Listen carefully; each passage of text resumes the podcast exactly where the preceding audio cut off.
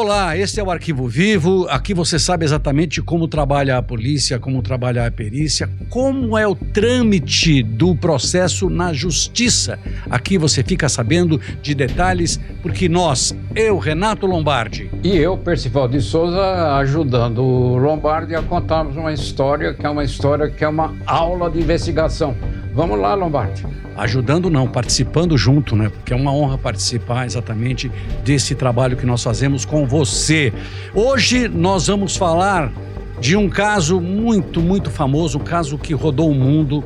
Nós vamos nos remeter a 1928. É isso mesmo que está ouvindo. 1928. Muito de vocês nem imaginavam que viriam a este mundo, outras pessoas que estão nos ouvindo leram, acompanharam. Nós vamos falar do crime da mala, um crime envolvendo dois italianos, Maria Mercedes Fea e Giuseppe Pistone, Percival. Pois é, o Pistone matou a mulher, retalhou o corpo, colocou dentro de uma mala e fez um despacho incrível, Lombardi. Ele encaminhou essa mala para ser embarcada num navio que ia sair de Buenos Aires, fazer uma escala no Porto de Santos e seguir para a Europa.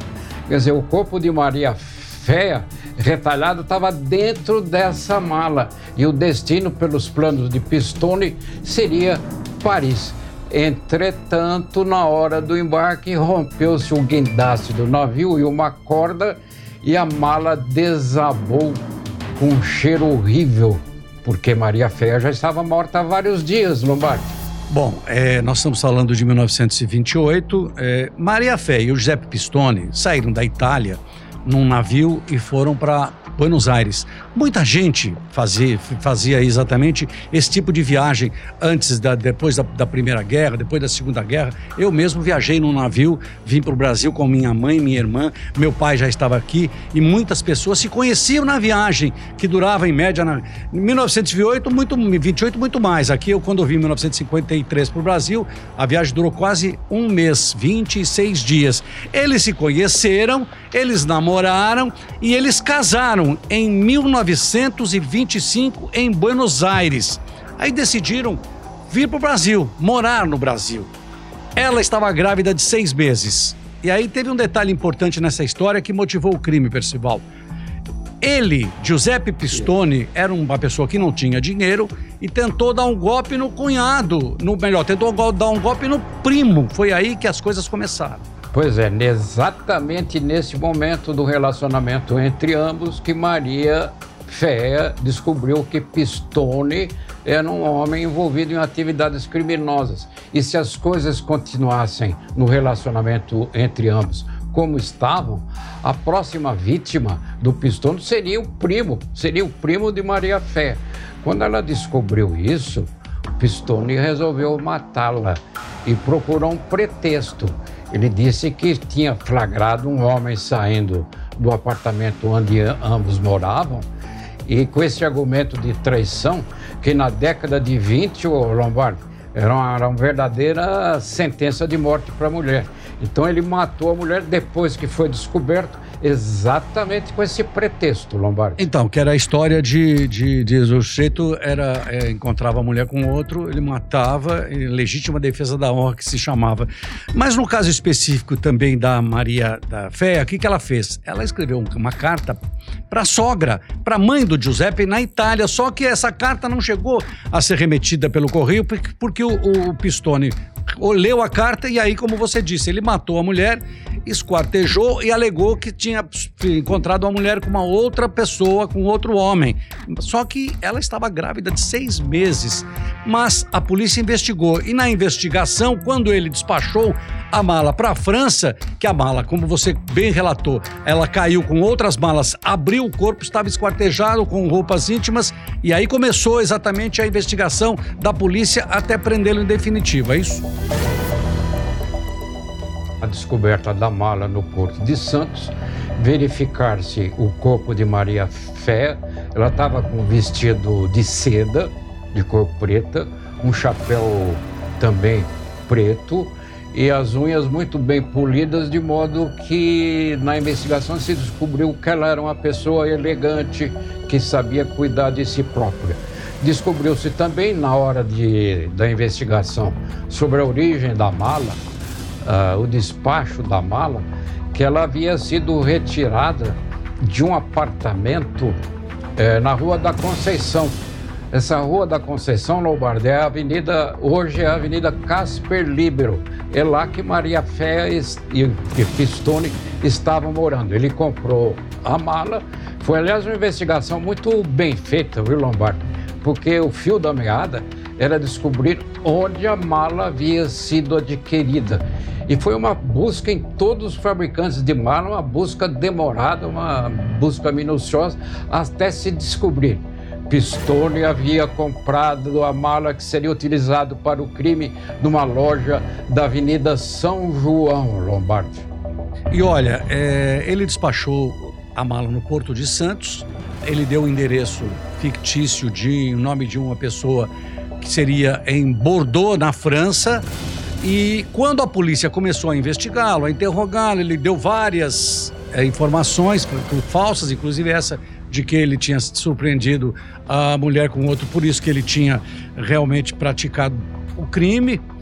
Ele acabou sendo é, preso, teve a prisão decretada e foi mandado para cadeia. Nesta época, é, o, o, processo todo correu na Justiça de Santos. Porque Santos era o palco do início das investigações.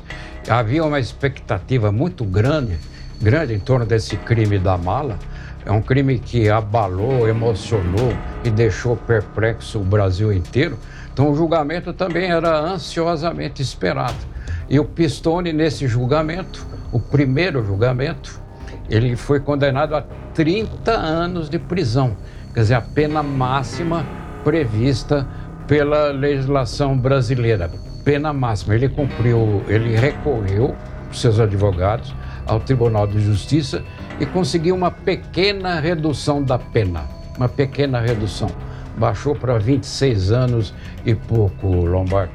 Incrível que depois dele sair da liber... em liberdade, ele conheceu uma mulher viúva, viúva e casou-se com ela.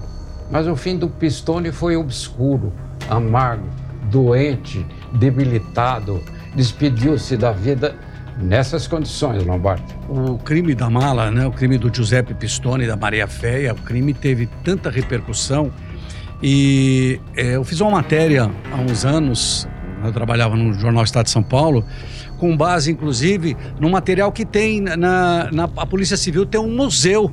E no museu tem detalhes tem, tem inclusive a mala, tem coisas a respeito desse crime, que na época foi uma coisa incrível. Quer dizer, ele bolou uma situação que na época, ele bolou, ele esquartejou a mulher, colocou numa mala, despachou a mala, foi para Santos, despachou a mala, e aí ele deu só um azar que aí possibilitou o esclarecimento do crime, porque quando a mala estava sendo içada para o navio, outras malas fizeram muita, estava muito carregado, se rompeu e a mala quando bateu caiu e abriu. Como você disse, ele foi condenado em 1931, a pena diminuiu, e olha, para encerrar esse assunto aqui, Giuseppe Pistone, Percival, como você falou, ele morreu de uma maneira esquecido. Ele morreu aos 62 anos na cidade de Taubaté, Percival. E aí ele tentou apagar as pistas. Nesse apartamento da Rua da Conceição, quando a polícia chegou lá, ainda à procura da sua identificação, a identificação do assassino de Maria Fé, viu manchas de sangue na parede e no chão. Vale lembrar, Lombardo, que aquela época, final dos anos 20, a polícia não dispunha dos recursos técnicos, científicos com os quais pode contar hoje. Então ele fez uma limpeza tentando apagar todas aquelas marcas de sangue, mas a polícia descobriu e aí teve certeza. Estava identificado o matador de Maria Ferra, Giuseppe Pistone Lombardi. E é o que sempre a gente diz aqui, não é? Quando o crime é bem investigado, não tem crime perfeito, tem um crime sempre mal investigado. O crime foi muito bem investigado, o homem foi preso, o homem foi condenado e acabou morrendo no Brasil aos 62 anos de idade. Este é o Arquivo Vivo. Aqui você é muito bem informado e nós hoje falamos do crime de Maria Féia e Giuseppe Pistone, nos remetendo aos anos 20, Percival. Pois é, o corpo de Maria Féia está sepultado é, num cemitério em Santos, cemitério de, da Areia Branca. E detalhe curioso: esse túmulo da Maria Féia, Lombardi, é alvo de verdadeiras peregrinações. Muita gente vai ao túmulo de Maria Féia visitá-lo e fazer alguma prece, algum pedido. Como eu disse, é uma romaria em torno do túmulo de Maria Féia, Lombardi. É isso aí. Até a próxima.